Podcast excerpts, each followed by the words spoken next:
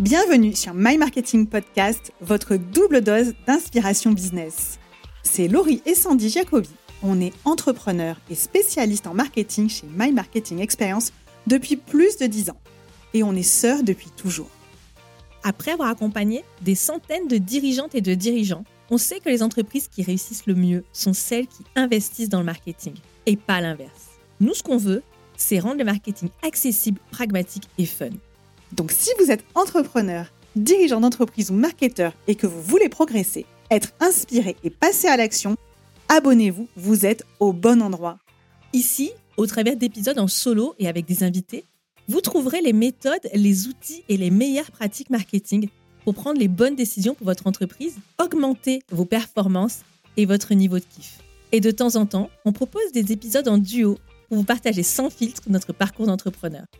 Que vous soyez au bureau, dans les transports ou en séance de sport, ce moment est pour vous. Alors profitez-en et, bonne, écoute.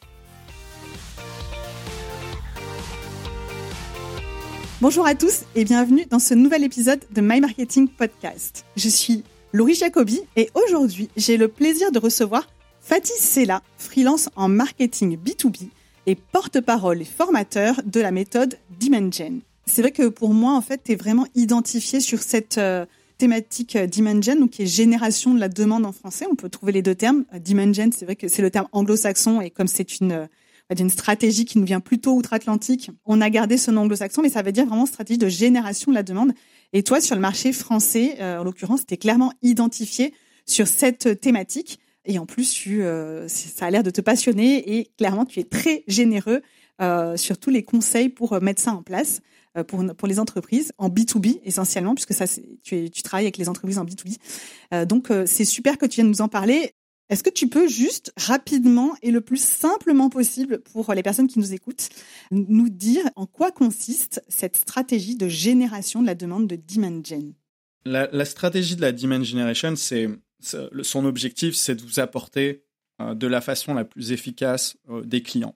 Il n'y a pas plus simple et direct comme objectif, c'est comment je fais aujourd'hui en prenant le contexte actuel, comment je fais en sorte d'avoir une machine euh, d'acquisition euh, la plus efficiente possible pour euh, avoir des, clients. Pour cet objectif-là, on voit qu'il y a plusieurs méthodologies. Les plus connues comme la prospection sortante, qui passe par de l'email ou du, du, téléphone. On a l'inbound marketing qui nous a mis de, de, super best practices avec des choses comme des études de cas, des livres blancs, des articles, etc. On voit euh, l'ABM qui nous donne un peu sa vibe de euh, comment créer des relations, comment cibler, comment utiliser la tech pour mieux aller chercher ses prospects, etc. Donc on, voit qu'il y a eu plusieurs best practices, plusieurs, façons, et la Demand Generation est, la toute dernière euh, de ça. Je suis un convaincu que c'est la meilleure façon aujourd'hui de, faire de l'acquisition. Après, les, business sont tellement différents que ce soit de secteur, de taille, de produits, de, de, services, etc., qu'il y aura toujours des nuances à mettre et il y aura toujours des choses qui vont marcher chez les uns et, des choses qui vont moins bien marcher chez les autres. Donc il faut toujours prendre ça avec des pincettes. Mais de façon globale, je pense que c'est vraiment la nouvelle façon. C'est déjà le cas aux US, au côté euh, anglophone, mais je suis convaincu que dans quelques années, euh, la France euh, sera mise au pli de la Demand Generation. C'est super intéressant. J'ai juste clarifié euh, donc vraiment les techniques inbound, outbound dont tu parlais. Donc euh, pour ceux qui sont moins familiers avec ces avec ces, ces termes-là, l'inbound, c'est bah, comme Fatih l'a dit, quand on euh, essaye d'attirer la demande, notamment avec du contenu qu'on va échanger, parfois contre de l'email ou simplement du contenu qui va faire, qui va nous positionner comme un expert et qui va faire venir de la demande entrante. Donc ça, c'est une stratégie, à mon sens, qui est quand même un petit peu plus long terme. Ça, ça vient pas immédiatement, et euh, les stratégies d'outbound où on va aller chercher notamment avec des actions par mail, de prospection par mail, des actions de prospection téléphonique ou même des actions de prospection par euh, via LinkedIn, hein, euh, ça peut se faire aussi, où on va aller essayer de, de chercher directement nous-mêmes euh, des clients. C'est des techniques qui sont utilisées, qui ont très très bien, qui continuent de fonctionner. Hein. Donc l'ABM, c'est le count-based marketing, c'est qu'on va quand on va s'adresser spécifiquement à des entreprises avec qui euh, qu'on cible et avec qui on veut travailler.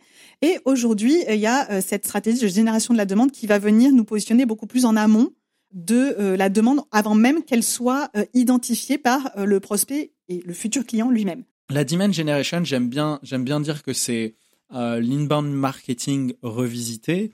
Euh, qu'est-ce que j'entends par là? C'est l'inbound marketing. Qu'est-ce qui a été génial avec cette philosophie C'est de se dire on va arrêter d'aller euh, courir derrière les gens. C'est eux qui vont venir à nous.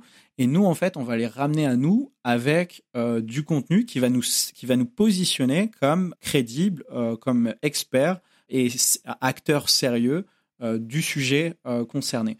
Donc on a gardé ça, on a gardé cette philosophie de dire on préfère ramener à nous parce qu'il y a des études et même dans la pratique, les marketeurs ont bien conscience qu'en fait les, leads entrants, euh, donc les prospects qui viennent à nous plutôt que ceux qu'on va aller chercher, sont bien plus aptes à convertir.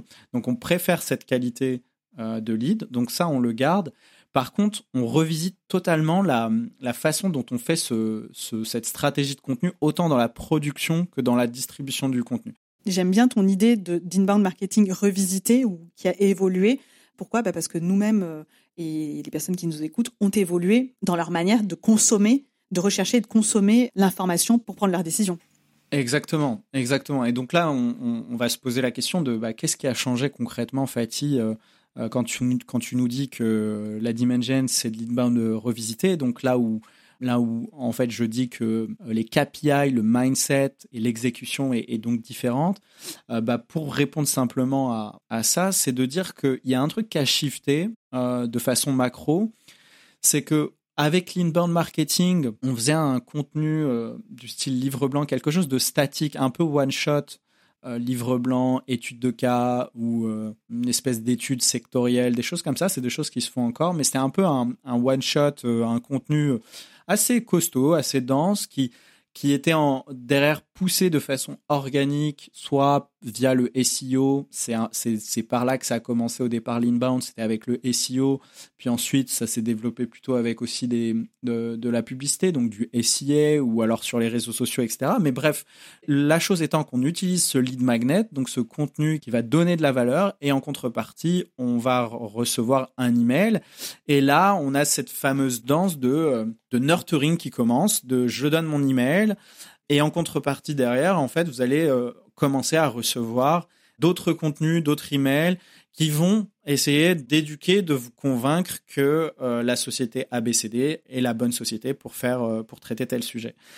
Et là où ça a shifté, donc, avec l'inbound, on avait un jeu de je capture et ensuite je nurture. Je capture le mail et après j'éduque. Exactement, exactement. Merci pour les, les traductions de mes anglicismes terribles le, l'inbound, c'est cette vibe-là, alors que la Demand Generation, avec le contexte actuel, ça s'est inversé en fait. Le constat, pourquoi la Dimension est arrivée sur le marché, c'est parce que le constat, c'était justement ça. C'était que euh, les marketeurs et les entreprises disaient OK, nous, nous on te passe un, contenu à forte valeur et toi tu vas nous passer ton email et si c'est gratuit, c'est parce que derrière on va vouloir faire des choses avec toi. Et là où le marché répond ah non non, en fait moi c'est pas du tout ça en fait. Moi en fait j'ai pas forcément une intention d'achat, c'est un sujet qui m'intéresse, mais euh, télécharger ton contenu ou m'inscrire à ton événement n'est pas du tout un proxy de, du fait que euh, j'ai envie d'acheter chez toi. en fait, je suis juste curieux de, d'en savoir plus. Quoi. Exactement. Et c'est là où il y a un gros couac et qu'on voit que du coup, ça brasse énormément de vent de, de rester sur de l'inbound. Et euh, pareil pour l'outbound c'est que en fait, il y a ce quiproquo de euh, je, je côté marketing, je vais m'arrêter sur ces signaux faibles et je vais penser que à coup de relance, je vais les avoir, alors que de l'autre côté, tu as des prospects, tu as le marché qui te dit non non, mais en fait, je viendrai vers toi quand j'en quand ce sera le cas quoi, quand j'en aurai envie. Ouais, parce que finalement, j'ai plus la stat en tête, mais les personnes qui, euh, qui téléchargent ou qui prennent le contenu, en réalité, les intentions d'achat sont assez faibles. Ouais, c'est 1%. Donc, c'est pour 1000 prospects, c'est un contrat gagné, une vente pour 1000 prospects. Et donc 1000 prospects, on peut se dire comme ça, bon bah 1000 prospects, why not? De toute façon, le marché est vaste, blablabla. Ouais, mais en fait, le truc, c'est que c'est 1000 prospects, donc c'est 1000 clics, 1000 euh, impressions, donc c'est le budget marketing qui s'est cramé sur ces 1000 personnes. Et ensuite, c'est pas que du budget marketing qui s'est cramé, c'est du budget humain. C'est-à-dire que c'est les commerciaux qui passent, disons, prenons l'exemple de un commercial qui va passer 999 meetings dans le vent. Euh, donc c'est ce temps énormissime qui est bafoué avec cette méthode parce que le, temps des commerciaux n'est pas valorisé parce qu'on leur envoie une fois sur mille. C'est là le vrai coût caché. C'est en fait c'est le coût que ça coûte derrière en termes de temps, parce que ces commerciaux, ils travaillent pas gratuitement. Hein. Euh, ils sont payés euh, voilà, à l'heure ou à la journée. Et le temps qui passe avec ces leads qui ne convertiront pas de toute façon, c'est du temps perdu. Et même pire, le temps qu'ils perdent sur cela, c'est un coût d'opportunité pour des leads qu'ils auraient pu closer, qui étaient plus chauds, qui étaient plus... Il y a un vrai coût caché. Le prospect, en fait, il y a une statistique qui dit que quand le prospect arrive en démo, il a déjà fait 80% de son parcours d'achat. Autrement dit, ça veut dire qu'il a déjà presque pris sa décision. Parce qu'aujourd'hui, il y a un phénomène qui s'appelle le dark social. Et donc, le dark social, c'est en fait, c'est ce phénomène où le prospect, il découvre de nouveaux produits, de nouveaux services euh, malgré lui, en fait, de façon passive. Quand on est sur LinkedIn, quand on est euh, sur YouTube, quand on est en train d'écouter un podcast, bah des fois on entend parler d'une boîte, on entend parler d'un produit, et quand on entend parler de ce produit, etc., et de, de, de, de potentiellement de, des résultats que, que la personne a eu avec ce produit ou avec ce service, bah, on s'éduque. Malgré nous, en fait, on n'était peut-être pas forcément en train de chercher un logiciel sur la facturation, mais quand on entend quelqu'un en parler euh, parce que ça venait dans le courant de la conversation sur LinkedIn ou dans un podcast, bah ça nous éduque. Et donc petit à petit, en fait, vous vous allez entendre ce prénom, euh, du moins le nom de cette boîte, peut-être une ou deux fois, et puis après, vous allez tomber sur son sur le contenu justement de cette dite boîte et vous allez vous dire ah ok bon bah je vais les suivre parce que c'est effectivement un sujet qui peut m'intéresser. Et peut-être que vous allez commencer à écouter un podcast euh, de, de chez eux ou peut-être à juste suivre le fondateur euh, qui poste tous les jours sur LinkedIn. Et petit à petit comme ça euh, vous en apprenez de plus en plus sur la facturation. Et arrivé un moment quand le sujet est un vrai quand c'est un vrai sujet pour vous bah le premier truc qui va faire gling dans votre tête, c'est euh, la boîte ABCD que vous étiez en train de suivre sur le sujet de la facturation. Et donc, la personne va arriver sur le site web, elle va prendre un rendez-vous de démo. Peut-être qu'elle aura, elle en aura parlé à deux, trois euh, pairs avant, en mode euh, j'ai un sujet de facturation, tu utilises quoi, toi? Ah, tu utilises ça? Ça peut venir la conforter. Ah, bah écoute, euh, je, vois, cette boîte, j'en ai déjà entendu parler. Peut-être qu'elle va en découvrir deux autres au passage.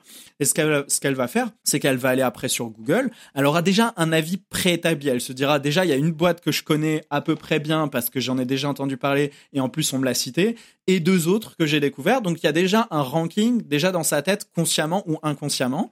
Elle va aller quand même sur Google, elle va aller euh, sur le, site web, elle va regarder la proposition de valeur, la vibe, euh, ce qui est dit, les, les, études de cas, etc.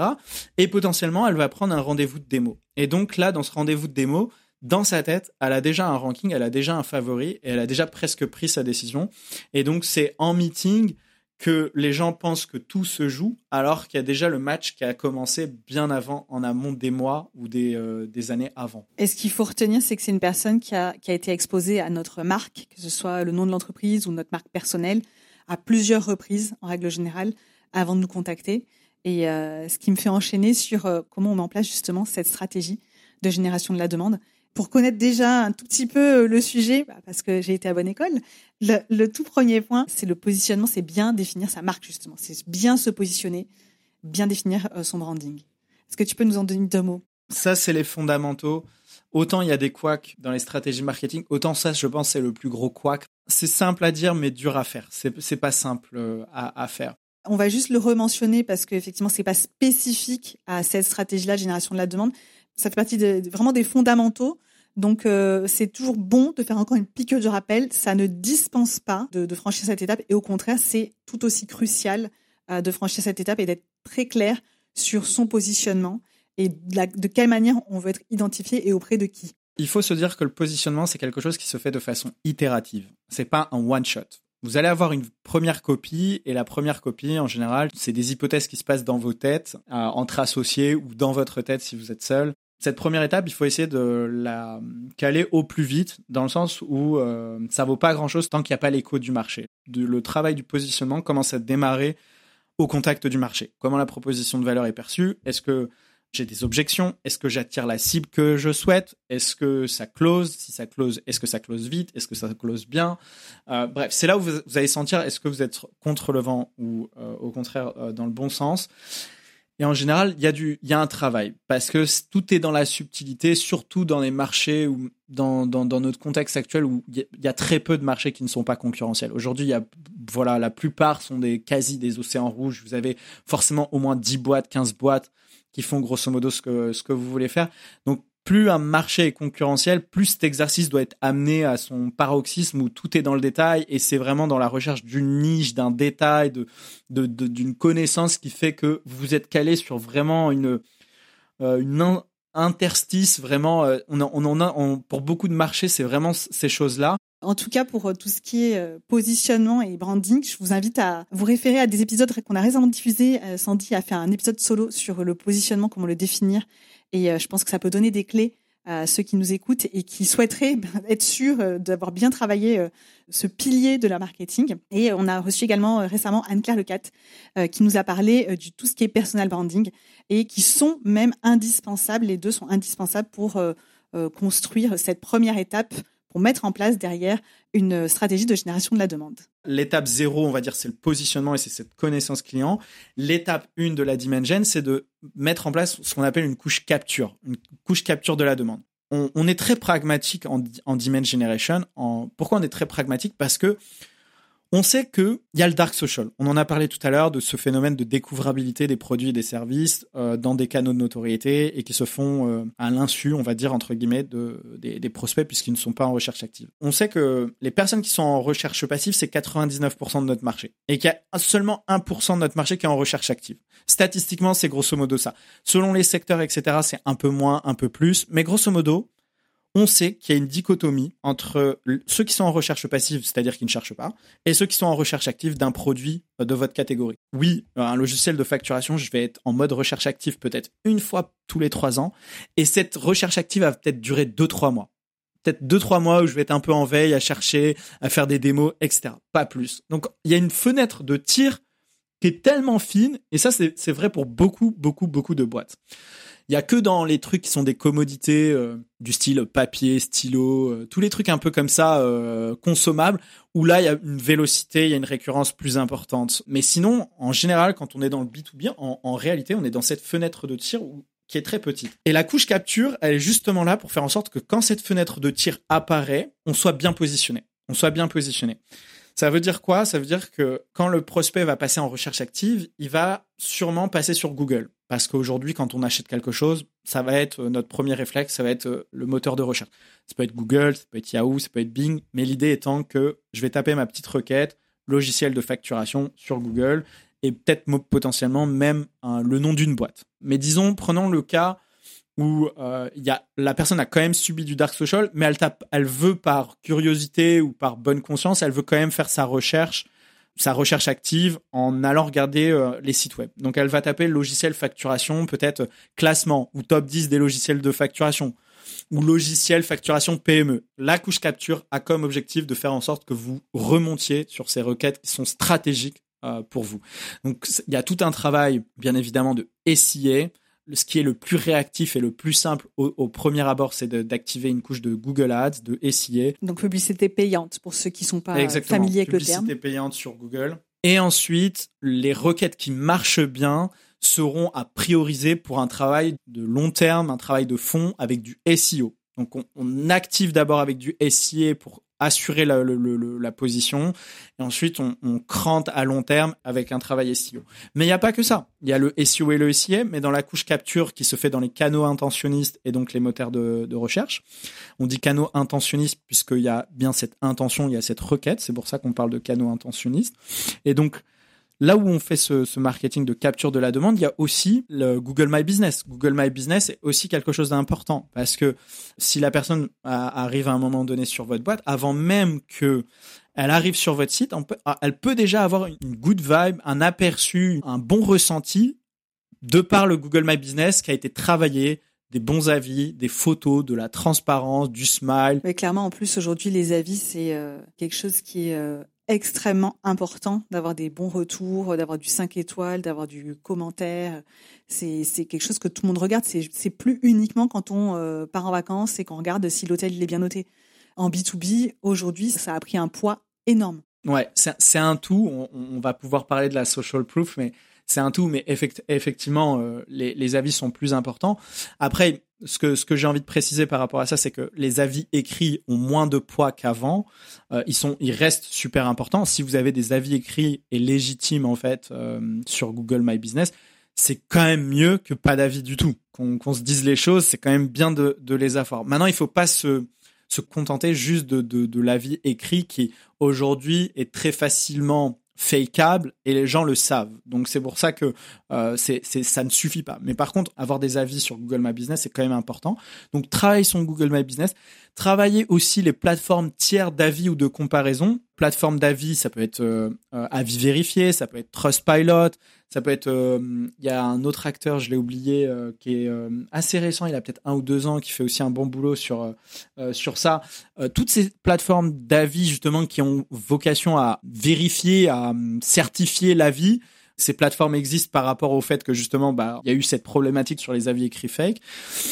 Et donc, il y a un travail sur ça, et il y a un travail aussi sur les marketplaces, les, les, les plateformes de comparaison. Par exemple, si je suis une agence, je vais essayer de faire en sorte de repérer des, des plateformes comme Sortlist pour me référencer parce que ça fait partie aussi du jeu de la capture. Les gens, quand ils recherchent une agence, ils vont passer dans des, sur une plateforme de, de, de ce type. C'est possible parce que ça, ça peut faire un système de classement, ça peut donner des avis, ça peut, ça peut aider dans, dans la prise de décision. donc en fait, ils vont aller chercher des outils pour valider ce qu'ils avaient déjà en tête, en fait, pour rationaliser leur. Euh, exactement, exactement. Il y a un phénomène de rationaliser un ressenti de base qui, a été capté dans le, dans le dark social. Il y a, donc il y a ce phénomène-là, donc de se rassurer, mais il y a aussi un enjeu de d'être visible, parce que des fois en fait les gens vous ont en tête, mais ont complètement oublié le nom de votre boîte, et impossible de vous retrouver. Et pourtant c'est dommage parce que la boîte avait tellement un bon ressenti avec euh, bah, avec ce que vous faisiez, mais combien de fois on se dit ah mais il y avait cette boîte, et impossible à retrouver. Et donc c'est pour éviter ce truc-là, c'est pour c'est justement quand ils sont en mode requête clé, mais qu'ils n'ont pas forcément le nom de votre boîte ou que voilà vous, vous remontez pas comme ça spontanément, bah que vous puissiez revenir devant leurs yeux là où c'est stratégique parce qu'on est en plein dans la fenêtre de tir. Donc SEO, SIA, à référencement sur les plateformes d'avis, de comparaison, Google My Business et bien évidemment le site web. Le site web doit être optimisé aux petits oignons pour faire en sorte que bah, ils, convertissent, que ce soit cadeau, que ce soit pépite pour euh, pour les personnes. Qu'est-ce que ça veut dire cadeau pépite? Peut-être ça va ça veut rien dire pour vous.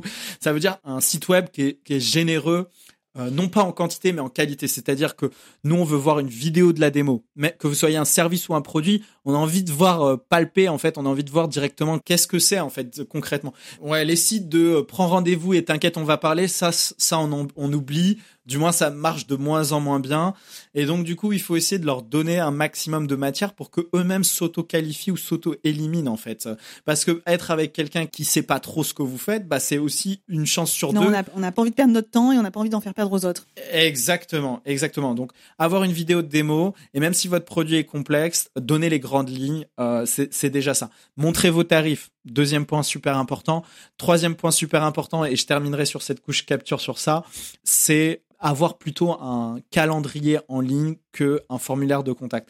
Le top du top, c'est le one click call ou le one click visio. C'est-à-dire la personne appuie et ça lui met, euh, il y a quelqu'un, tu sais, ton téléphone euh, sonne dans les deux minutes. Euh, ça c'est le mieux parce qu'on est, on est devenu comme ça. On est devenu des acheteurs, des acheteurs pas compulsifs parce qu'il y a quand même toute cette, comme on a dit, cette recherche, etc. Donc compulsif, c'est pas le bon mot. Mais par contre, quand on passe à l'action, on a envie que ça aille vite. On a envie que ce soit tu vois Moins c'est différé et plus on a de chances de concrétiser. Exactement, il faut être dans la réactivité. Et ça, c'est un gros loupé euh, des entreprises B2B françaises aujourd'hui. Euh, combien de, boîtes peuvent se, se dire avoir un one-click ou, un, ou une réactivité de moins de 30 minutes? Euh, Oui, ça, ça dépend la, la, taille ou la structure de l'entreprise c'est pas tout le monde, tout le monde ne peut pas mettre ça en place, mais euh, c'est vrai qu'aujourd'hui, pouvoir prendre rendez-vous directement, je sais que c'est quelque chose pour avoir mis en place, c'est quelque chose qui est apprécié parce que ça évite en plus les allers-retours de quand est-ce que vous êtes dispo? Ah moi je peux pas ce jour-là. Moi tout le monde est ok, voilà les créneaux et ça dépend aussi de la maturité du secteur euh, du secteur de l'entreprise. C'est quand même quelque chose qu'on voit de plus en plus. Hein. Nous, à vrai, on est biaisé parce que dans nos métiers, c'est quelque chose qui se fait très facilement et, et c'est curieux de pas l'avoir. Après, pour travailler avec d'autres secteurs d'entreprise qui sont plus traditionnel ou conservateur, c'est encore quelque chose qui peut surprendre. Je dis pas que c'est pas apprécié, mais ça surprend. Et une fois qu'on a bien abordé tout ça, une fois que la connaissance positionnement euh, qui se fait en continu, on a dit, se diffuse dans les supports de la couche capture. Donc, comme on a dit, sur Google My Business, sur euh, les plateformes de, comparaison, sur le site web, etc. Toute cette connaissance est diffusée. Donc, vous allez avoir la bonne proposition de valeur, vous allez préciser sur la bonne cible, avoir le bon pricing, etc., etc.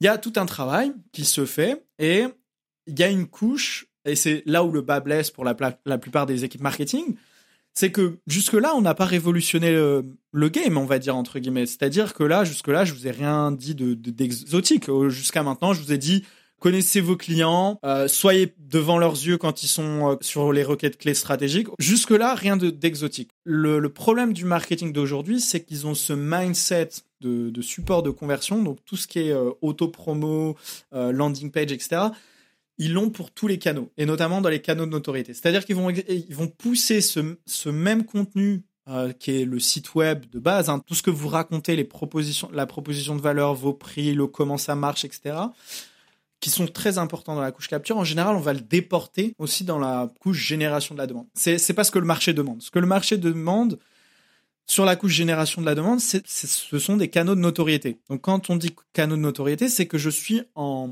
je ne suis pas actif à l'achat. quand je suis sur LinkedIn ou quand je, je, suis dans ma boîte mail ou quand je suis euh, sur, euh, en train d'écouter un podcast, je suis pas en train de, de, vouloir acheter quelque chose. Je suis plutôt en train de, de vouloir m'informer, divertir, euh, passer un bon moment. Bref, vous, j'ai pas besoin de vous faire un dessin, mais en gros, vous n'êtes pas en train d'acheter. Et donc, du coup, là, la philosophie du contenu et les objectifs sont complètement différents. La couche génération de la demande, c'est comment je me fais connaître et comment je crée une affinité avec mon marché. Au lieu de me faire connaître uniquement quand ils vont passer dans cette fenêtre de tir et rechercher sur Google, au lieu d'attendre ce moment-là, moi, je vais essayer de gagner le match avant par rapport à mes concurrents. Parce que mes concurrents, ils ont compris aussi qu'il y avait cette fenêtre de tir et qu'ils devaient être présents aussi sur Google. Donc, il y a une concurrence de fou sur, sur ça. Et donc, potentiellement, ils ont plus de budget que vous. Et donc, peut-être qu'ils font mieux que vous sur cette couche capture parce qu'ils ont, ils ont les reins solides. Et donc, du coup, pour essayer de compenser ça, même si vous avez des compétiteurs qui n'ont pas forcément plus de budget que vous, mais pour améliorer, pour optimiser la conversion, etc., il faut gagner le match avant même qu'ils aient une intention d'achat. Et ça, ça se fait dans les canaux d'autorité et ça se fait par euh, cette fameuse couche génération de la demande. Et cette couche génération de la demande, elle passe par la création d'un podcast, elle passe par l'animation d'une émission live, elle passe par des publications organiques sur un canal en, en particulier, ça peut être LinkedIn, Instagram, TikTok, YouTube, selon vos forts, selon vos affinités, il faut que vous ayez un focus sur un canal. Je, précise peut-être que là, je suis à contre-courant de, ce qui se dit, mais il faut vraiment que vous ayez un focus sur un canal parce que la concurrence est devenue tellement grande, quel que soit le canal aujourd'hui, que si vous n'êtes pas, entre guillemets, avec un vrai focus dédié euh, sur un canal, c'est compliqué de tirer son épingle du jeu, sauf si vous êtes une plus grosse structure, vous avez les ressources, etc., et vous, vous allez pouvoir tacler plusieurs réseaux en même temps. Le risque à vouloir euh, s'étendre partout, c'est vraiment de, bah, de diluer euh, déjà le message et de diluer notre présence. Et aujourd'hui, bah, comme tu l'as justement dit, il y a quand même de la concurrence, il y a beaucoup de, il y a beaucoup de monde. Et, même si on dit que sur LinkedIn, il y a très peu de gens qui prennent la parole, il y a quand même du, quand même du monde. il y a hein. quand même du monde, ouais. Et c'est mieux d'essayer de, voilà, de rester focus sur un ou deux euh, que de vouloir être absolument partout. Ouais, exactement. Et donc moi, moi, mon conseil, c'est vraiment d'être focus. Donc il y a des entreprises qui font l'erreur de entre guillemets, faire de l'auto-promo un peu partout, n'importe quand, n'importe où. Donc ça, c'est la première erreur d'assimiler une couche capture, quels que soient les canaux, que ce soit des canaux de notoriété ou d'intention. Ça, c'est la première erreur classique. La deuxième erreur moins grave, c'est qu'il y a des boîtes qui ont bien compris que euh, bah, c'était des canaux de notoriété et donc faire du 100% auto-promo, ça allait pas marcher. Donc ils, font des événements, des, des lives, des podcasts, etc. Sauf que l'erreur qu'ils font en général, c'est que tout de suite derrière, quand il y a une inscription à un événement, ils vont essayer derrière de l'embrayer vers euh, bah, justement euh, un fameux nurturing par email et essayer de tout de suite activer une conversation euh, comme s'ils étaient en mode achat, essayer de les convaincre, regarder nos témoignages, regarder ce super, cette super étude de cas. Bref, il y a, y a cette, ces séquences automatisées qui s'activent d'une manière ou d'une autre. D'ailleurs, ça c'est la deuxième erreur parce que en gros, vous avez un peu ce sentiment de que vous pouvez forcer le prospect à passer de passif à actif euh, juste de par vos contenus. En réalité, c'est plus complexe que ça. C'est vraiment le prospect qui décide de lui-même. Vous pouvez accélérer une éducation, mais vous pouvez pas faire passer quelqu'un de, passif à, actif. Oui, mais c'est vrai que des fois, quand tu as fait un live, euh, par exemple sur LinkedIn, et qu'il y a plein de gens qui se sont inscrits, envoyer un mail derrière ou un message à un MP pour remercier d'être venu en disant bah, tiens, tu as le replay et qu'est-ce que tu en as pensé? Ça peut être euh, un moyen d'engager la conversation sans nécessairement vouloir lui vendre quelque chose derrière. Exactement, et ça c'est très bien de, remercier, de dire merci pour votre présence. Voici le replay si jamais il y a des choses que vous voulez revoir ou qui n'étaient pas claires. Je suis à ta dispo euh, si, tu as des questions. Et en fait, si la personne d'elle-même dit bah, j'aimerais bien justement discuter avec euh, votre équipe avec ton équipe commerciale ou avec toi parce que justement j'ai un sujet ABCD, bingo, c'est top. Mais par contre enchaîner en disant est-ce que vous avez des sujets etc. Je pense que c'est une erreur? Oui derrière ça fait un peu finalement il y avait une arrière-pensée tu vois. Exactement. Vous, vous cassez en fait cette, euh, ce retour positif sur l'image de marque, sur euh, l'affinité. Vous avez créé une affinité, vous avez créé euh, des petits points pour votre image de marque. Et de par faire ça, en, en, enchaîner directement avec une proposition de rendez-vous commercial, en fait, vous cassez ce truc-là. Parce que tout de suite, la personne va dire ah ouais, en fait, ok. Même si, même si elle sait que bien évidemment, vous faites pas ça par oui par charité chrétienne. voilà, exactement. Elle le sait. Mais le fait de justement ne pas le faire, ça vous met dans une certaine classe, ça vous met dans, une, dans un certain standing. C'est plus élégant. Et comme ça, vous gardez votre image de marque. Donc l'idée, c'est de donner sans mettre d'intention derrière, sans arrière-pensée. Exactement. Il faut rester à l'aise avec le fait que sur LinkedIn, sur YouTube, etc., vous êtes là pour donner et créer cette affinité, cette image. Et en fait, les retombées business vont apparaître d'elles-mêmes où le prospect va s'activer un moment, il va vous avoir en tête et il va venir rechercher sur Google et il va taper potentiellement votre nom et il va aller sur votre site web, il va prendre un rendez-vous. Ça, c'est le meilleur scénario.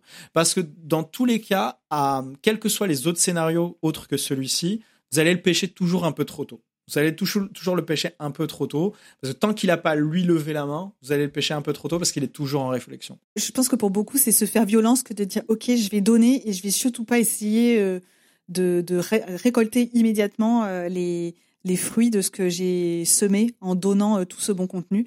Et parfois, on est peut-être un petit peu trop pressé. c'est pour ça que, a, à mon sens, il y a un sentiment de frustration à mener uniquement cette stratégie, à laquelle je crois beaucoup parce que, comme on a dit, aujourd'hui, les acheteurs sont quand même assez éduqués, euh, assez informés, ils savent chercher l'info tout seul. Et euh, finalement, c'est c'est le fameux je récolte une fois que j'ai semé, mais je vais pas forcément aller cueillir une fois, alors que c'est pas encore mûr. Et moi, quand on me dit mais c'est quand même très frustrant, je, il m'est déjà arrivé de suggérer en disant bah, si tu veux, tu mènes une petite action à côté où toi tu vas avoir l'impression de plus contrôler, mais laisse sa chance à cette stratégie qui vraiment euh, fait ses preuves et je pense qu'on est plusieurs à dire que c'est une stratégie qui fait ses preuves. Et c'est exactement ça. Je pense que ce qui fait l'attrait de, des autres méthodologies, malgré euh, leur, baisse euh, d'efficacité aujourd'hui. Ce qui fait euh, leur, succès, c'est vraiment le fait qu'on est en contrôle. On est en contrôle, on est dans la maîtrise. C'est vous qui êtes acteur. Et il y a un côté rassurant en fait. Exactement, à voir le, le, le CRM se remplir de d'emails, etc. Et j'ai eu un rendez-vous commercial et j'ai eu un call. Le, le temps qu'on gagne à ne pas prospecter, à ne pas démarcher, à ne pas faire de la relance, à ne pas passer des meetings avec des prospects qui servent à rien, tout ce temps peut être euh, rentabilisé à, mettre plus, plus d'efforts dans la qualité de son contenu et dans la distribution de son contenu. Parce qu'on parle de la production, mais il y a aussi la distribution de son contenu. Ah oui, puis euh, moi je confirme que le contenu, techniquement, 20% de production, 80% de diffusion. Et euh, on a d'autres épisodes qui traitent de ça et c'est hyper important. Le point que tu soulèves, Fatih, c'est que euh, souvent, c'est 80% de production et 20% de diffusion, alors que clairement, ça devrait être l'inverse les deux sont super importants. J'arrive pas à dire, euh, j'ai envie de dire, moi je suis plus à l'aise de dire un 50-50 oui, bon, parce que les deux 50 -50, vraiment... mais en général on met toujours plus l'accent sur la production que sur la diffusion. Clairement. Et euh, qu'est-ce que ça veut dire de d'être bon dans la distribution? Ça veut dire de bah déjà de comprendre que si je suis dans une dynamique de notoriété, c'est de pas fermer mon contenu parce que ça c'est une friction énorme. Donc dans la distribution, c'est un point non négligeable de, de de penser contenu ouvert versus contenu fermé. Donc ça c'est le premier point. Ça va être aussi de penser à s'adapter au code euh, du canal. Donc si vous faites un contenu qui fait une heure sur YouTube, euh, bah derrière comment vous pouvez faire en sorte qu'il existe aussi euh, sur LinkedIn en prenant un extrait bien calculé, euh, avec des sous-titres. Bref, comment j'utilise tous les codes du canal, que ce soit TikTok, Instagram, pour faire en sorte que mon snack content soit, soit aux normes, soit dans ce qui plaît au public qui est sur la plateforme et à la plateforme elle-même, et activer l'algo pour que du coup j'ai cette visibilité qui va derrière euh, se déverser potentiellement sur le long format de, de YouTube. Toutes ces choses-là, il y a une vraie réflexion, il y a un vrai savoir-faire. C'est pour ça qu'on existe. J'ai envie de dire, tout est dans le détail. Il y a tellement, il y a une complexité dans, dans, dans tout ça. Il faut rester à jour. Mais grosso modo, c'est ça. Déjà, être en tant qu'entrepreneur commercial ou, ou marketeur, avoir la dichotomie de se dire euh, il y a une couche génération de la demande, c'est ceux qui sont en recherche passive et donc à ce moment-là, je vais plus chercher la portée, l'engagement, créer cette affinité, me faire connaître. Ça c'est ma première couche et j'ai une seconde couche qui est la couche capture et là je vais être plutôt dans un jeu de taux de conversion, de faire en sorte que bah, ce trafic se traduit en meeting et donc là je suis beaucoup plus salesy, beaucoup plus auto-promo, beaucoup plus euh... là on est là pour se vendre par contre, on n'est pas là euh... Exactement, exactement. Là on est là on est là pour euh, j'ai une problématique, euh, je te montre ma réponse et là on est cash, etc. Donc euh, quand on a compris euh, ce, ce, double jeu, cette double cascade, ça évite de mélanger, de faire un petit peu des deux et de faire des choses tièdes entre ces deux mondes. Ça, ça, ça, améliore déjà grandement son marketing et ça évite de perdre du temps sur des actions qui qui n'en valent pas la peine. Exactement. Bah, merci beaucoup Fatih. Je voudrais juste donc rappeler les, les, trois piliers dont on a parlé, qui sont bah, bien travailler son positionnement et ça donc son positionnement et son branding par conséquent aussi sa cible. Donc ça, c'est la, base de la base. Je vais être lourde, mais c'est la base de la base dans toutes les stratégies marketing. Et après, c'est vraiment la stratégie de, de, de Dimension, c'est vraiment ce, ce shift, donc ce, ce, cette inversion entre d'abord on donne gratuitement et ensuite on vient capturer, sachant qu'il faut quand même mettre en place tous les euh, outils qui permettent de capturer cette demande et qui est vraiment l'inverse de ce qu'on avait l'habitude de faire avant, où euh, ok, je te donne du contenu, mais en échange, tu me donnes euh, ton email pour que je puisse euh, bah, t'envoyer des mails et te t'éduquer. Donc euh, c'est vraiment prendre le pari et être visible pour se positionner en amont du besoin, pour être après très clairement identifié. Mon ressenti, c'est ne me croyez pas sur parole, faites-vous votre propre expérience et je reste convaincu si vous voulez gagner du temps de par mes, mes expériences, je reste convaincu que les prospects qui viennent à vous sont beaucoup plus qualifiés que ceux que vous allez chercher. Je reste convaincu que le temps que vous mettez sur la partie marketing, c'est du temps gagné sur la partie vente. Donc beaucoup de personnes pensent justement au fait que ça prend du temps de mettre tout ça en place, mais c'est du temps gagné puisque les durées de cycle de vente sont beaucoup plus courtes et les taux de conversion sont beaucoup plus forts. Donc tout, ça, c'est rattrapé euh, de l'autre côté et que aujourd'hui le premier touchpoint ne peut pas être euh, commercial. Et j'ai envie de dire c'est même pas juste le premier touchpoint mais c'est vraiment tout ce début de, relation que vous avez euh, avec votre marché doit aller vers un certain niveau d'affinité.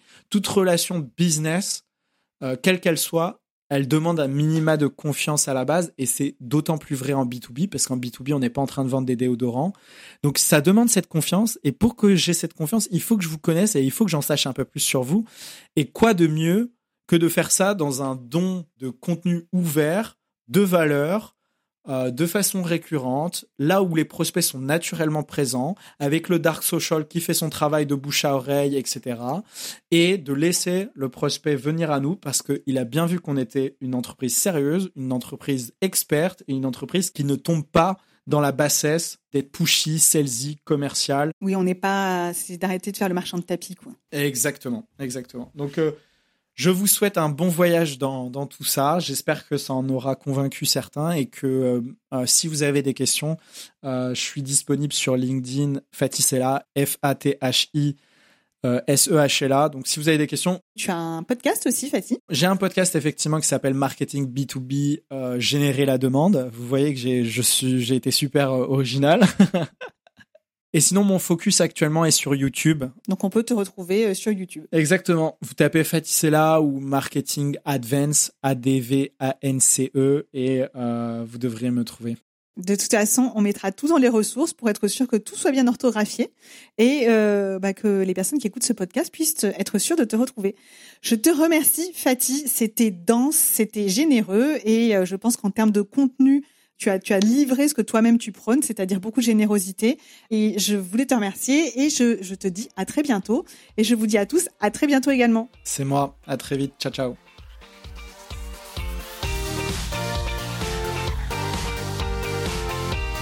Cet épisode est maintenant terminé. Merci de l'avoir écouté jusqu'au bout. S'il vous a plu, n'hésitez pas à le partager autour de vous ou sur vos réseaux en nous taguant. Et si ce n'est pas encore fait, vous pouvez également nous laisser un avis 5 étoiles sur Apple Podcast. À très bientôt!